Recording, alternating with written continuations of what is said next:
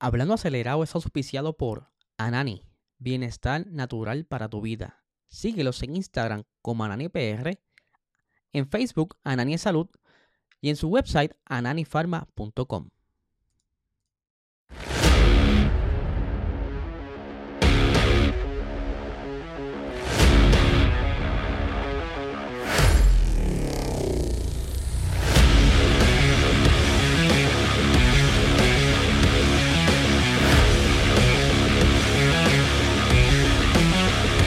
Saludos amigos Fiebre, bienvenidos a todos a otra edición más de Hablando Acelerable. Habla Liesel, ya por fin es viernes y antes que se me olvide quiero darle las gracias a todas esas personas que han comprado las gorras oficiales tanto de PR Racing Sports como también la del equipo eh, de Racing, de Sim Racing de PRRS Racing Team. Ahí están viéndolas en pantalla.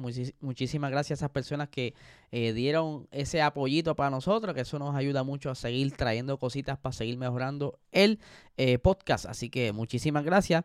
Por otra parte, si esta es la primera vez que estás viendo este contenido y quieres quizá eh, participar de este Logitech G29 es bien fácil de participar. Simplemente tienes que suscribirte al canal y comentar en los episodios. Así automáticamente estarás participando y el 30 de octubre estaremos anunciando el ganador de este Logitech.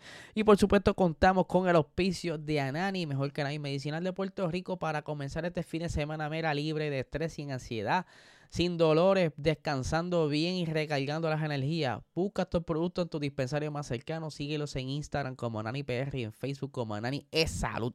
Estamos ready ya para comenzar el fin de semana y hay un par de noticias buenas que han salido durante el día de hoy. Quiero arrancar ya desde ahora con una posible, eh, como un rumorcito que está corriendo ahora mismo en las redes sociales y en el internet. Y es que recientemente la MotoGP visitó el circuito de India, eh, un circuito que hacía mucho tiempo no tenía acción, eh, no tenía combustible sobre el asfalto y que por lo menos MotoGP dio por decirlo así, la luz verde. Decir, contra, el circuito está en muy buenas condiciones, a diferencia de cómo estaba hace varios años atrás. ¿Y qué tiene que ver esto? Mira, eh, esto pudiera dar puertas entonces para el siguiente comentario que les voy a hacer es que como la Fórmula 1 no visita India desde el 2012, 2013 aproximadamente, posiblemente este circuito se esté integrando nuevamente en el calendario de la Fórmula 1 no se sabe si para el 2025 o 2026, ¿verdad? Ya que por lo menos quizás la FIA utilizó de prueba a MotoGP y como dijeron que todo está bien, vamos a ver si lo integran en los próximos calendarios, ya que la Fórmula 1 busca eh, diversificar las diferentes carreras y tener circuitos disponibles para poder barajear un poquito eh, la temporada y tener quizá una temporada un poquito distinta, no que sea el, mismo orden o los mismos circuitos en orden y no uno no tiene que estar quizá prediciendo ya para qué carrera van a correr, lo que fines, ¿verdad? Tener una cosa distinta, un poquito distinto, eh, buscando traer más espectáculo para el circo, como siempre. Eh, y ya que les había dicho en estos días sobre Liam Lawson, ¿verdad? Que se quedó sin asiento, se estaba hablando, Helmut Marco dijo que por lo menos el que se quedara sin asiento iba a tener eh, una oportunidad como piloto de reserva, pero surgieron rumores de que no tan solo iba a ser piloto reserva el 2024, sino que le, le garantizaría el asiento a Liam Lawson para el 2025. Y Christian Horner ha dicho que sí, que eh, Liam Lawson está trabajando muy bien, que será reserva, pero no garantiza que tenga el asiento. Y aquí están las, las expresiones de él y las pueden buscar en el internet como siempre para que corroboren. Dice aquí, no hay garantías de nada en la vida. Ha hecho un gran trabajo. Realmente nos ha, impresionado. Seguiremos desarrollándolo cuando regrese a ese rol de prueba y reserva. Y ciertamente será un candidato para 2025. O sea, no es que ahora, hoy por hoy, le están prometiendo la silla de Red Bull o de Alfa Tauri, ¿verdad? Porque ya rápido el internet voló en canto diciendo que pudiera ser el, reemplazo de Checo Pérez, pero ya ese asiento, ya ustedes saben que le ha puesto mil nombres, eh, pero por el momento todo apunta a que Checo Pérez es candidato por lo menos 2024. Hay que ver cómo fluye el 2024 y ya cuando estemos a mitad de temporada quizás sepamos qué va a pasar en el 2025 porque la temporada que viene se vencen varios contratos y será yo creo que una temporada bastante entretenida en cuanto a los rumores y todas esas cositas a la gente que le gusta eh, los chismes y todos estos rumores. Eh, ahora sí, vamos a continuar con las noticias. Eh, Aston Martin. Aston Martin, ¿verdad? Sí tenemos un tema bien interesante principal, pero la Fórmula 1 se ha caracterizado por tener un reglamento que hace que los equipos vayan construyendo en monoplaza en base a una interpretación de normas.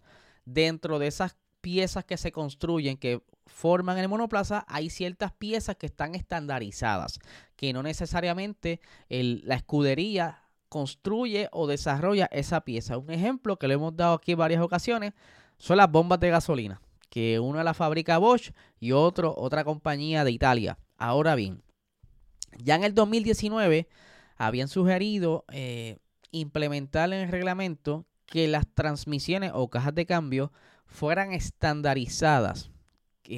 ¿Verdad? Que una compañía externa construyera estas transmisiones o cajas de cambio, pudiera ser Dalara, ¿verdad? Hay compañías que se dedican a esto y la gente se pregunta, ¿cuál es la diferencia? ¿Qué impacta esto? Bueno, lo primero que les voy a traer es para que entiendan eh, qué, espacio ocupa o qué es la caja de cambio en el monoplaza. Aquí vamos a ver la fotografía, vamos a salirme yo aquí del medio.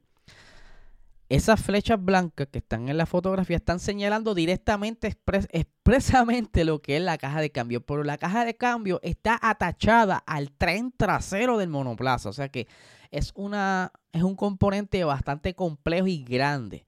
¿Qué pasa? Que al ser tan grande, tan complejo, pues hay dos cositas. Una, es costoso. Eh, lo que son las, escuderías que manufacturan motores, como lo es Ferrari, Mercedes, eh, Honda, pues tienen que estar desarrollando estas transmisiones en base a su motor y el diseño aerodinámico que quieren tener. ¿Qué pasa? Los, las escuderías clientes, aquí le pongo otro ejemplo, eh, de lo que les voy a expresar, las escuderías clientes eh, tienen que entonces moldear su diseño en base no tan solo al motor de, la escudería que le están comprando, eh, como también la transmisión o caja de cambio, lo que entonces afecta un poco el desarrollo aerodinámico en la parte trasera del monoplaza. esa fue una de las ventajas que tuvo Red Bull eh, o por decirlo así, privilegios cuando entraron en el 2000, 2020, 2021. Honda estrenó un motor mucho más angosto, lo que le permitió a Red Bull poder entonces desarrollar una parte trasera mucho más cómoda y aerodinámica para entonces poder eh, balancear la aerodinámica del carro. ¿Qué sucede? Paul, eh, tengo por aquí el nombre del don, se llama Luca Furbato, perdón, quien es el él es el director encargado de, ingeniería de, la, de Aston Martin. Pues él estaba hablando recientemente en unas expresiones. Es el señor a quien les menciono, el que está justo al lado eh, de Fernando Alonso.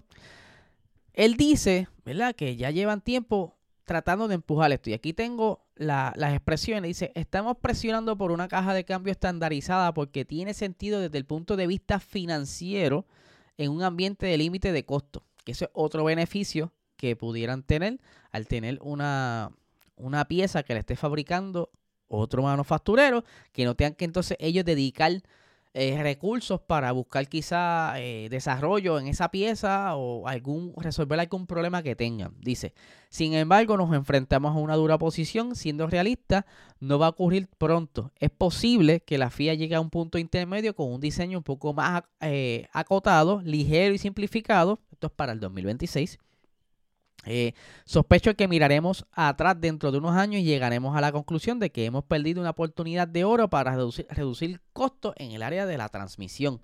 Sí, eh, eh, él también está empujando mucho por la parte del costo, pero todos sabemos también que tiene que ver mucho con el desarrollo, ya que pudieran quizá jugar un poco con la parte trasera del monoplaza, ya que es una zona bastante grande, pero las oposiciones pudieran ser, por ejemplo, Ferrari, que a ellos les gusta mucho buscarle la vuelta en esta zona y sacarle mucho provecho. La transmisión de ellos es bastante eficiente, eh, pero hay que ver qué rumbo toman de cara al 2026, porque ya lo que queda son básicamente son dos temporadas y que todas estas decisiones pudieran estar, estar enterándonos eh, ya dentro de los próximos meses, porque ya los equipos tienen que comenzar a trabajar y desarrollar todos estos componentes para ir ya ensamblando quizá un dummy de lo que pudiera ser el monoplaza del 2026. Vamos a ver qué pasa. Siguiendo con Aston Martin, eh, ellos pues no han tenido una mitad de temporada muy buena. Ellos han estado teniendo dificultades y esto se marca luego del Gran Premio de Canadá el cual ellos tuvieron que entonces ir ya haciendo unos paquetes de mejora para corregir ciertos problemas, pero al parecer eh, el desarrollo en el monoplaza de Aston Martin, en un momento hablamos, ¿verdad? Que pudiera ser que la FIA lo hubiera eh, lastimado un poco, pero en, resumidas cuentas, ellos al parecer tomaron el rumbo de desarrollo incorrecto, algo que va a estar corrigiendo Aston Martin en las próximas carreras porque ellos dicen que no, no piensan abandonar el diseño de la MR23, ¿verdad? Como eh, quizás pensar en el 2024, porque ellos dicen que no, que todavía piensan trabajar en este monoplaza. No quizás vayan a estar otra vez trepados en los podios, porque hay que decirlo, McLaren ha hecho un excelente trabajo y ha estado muy, muy competitivo en las pasadas carreras.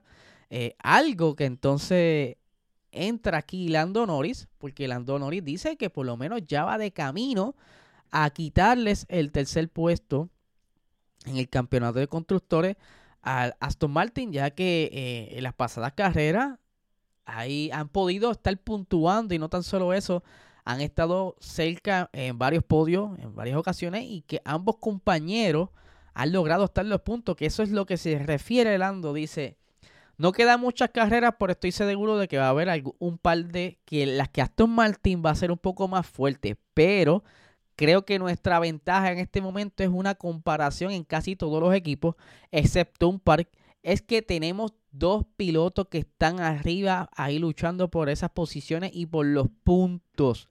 Quiere decir, ¿verdad? Que eh, mientras Lance Troll continúe eh, cometiendo errores o no quizás encontrando una zona, eh, por decirlo así, cómoda en el monoplaza para por lo menos estar dentro de la zona de los puntos, pues se le hará más fácil a McLaren conseguir arrebatarle el tercer puesto a Aston Martin, que ya están cerca de unos 50 puntos aproximadamente. Y que por lo que veo, eh, Piastri está muy cómodo o contento con el nuevo paquete que trajo recientemente el concepto C eh, en el MSL 60, por lo que entonces ya Fernando Alonso no solo tendrá que luchar por una octava posición, sino que tendrán que buscar eh, trabajar en el monoplaza a ver si en efecto eh, Mike Crack le consigue por lo menos luchar contra McLaren en las últimas carreras, porque si quieren mantener esa tercera posición tendrán que sudarla bien suda. Eh, y ya que estoy hablando de McLaren, bien hace poco mencioné, ¿verdad? Que ellos habían contratado un piloto japonés que, ¿verdad? Eso entrelaza nuevamente a McLaren con Toyota, eh, aunque ya Toyota ha mencionado que no tiene ningún tipo de interés para entrar a, la Fórmula 1, pero como quiera, no sé por qué, como quiera, siguen sonando eh, muy fuerte una quizás alguna colaboración o alguna alianza entre McLaren y Toyota. No es que quizás este Toyota vaya a entrar de lleno en un equipo como la Fórmula 1, ¿verdad? De regreso, pero quizás eh, tengan algún tipo de apoyo. Y, y, McLaren lleva mucho tiempo trabajando con Toyota. Ellos tuvieron muchos años utilizando el túnel de viento de Toyota allá en Europa. Ahora van a utilizar su propio túnel de viento, pero esa amistad ha estado ahí y no niega, ¿verdad? o no se descarta que con el nuevo piloto de reserva que tiene McLaren, pues quizás tenga algunos beneficios como quizás una asistencia en, la parte de desarrollo. Eh, y quién sabe, porque aunque Toyota dijo que al momento no pretenden volver, pero no lo descartan por completo.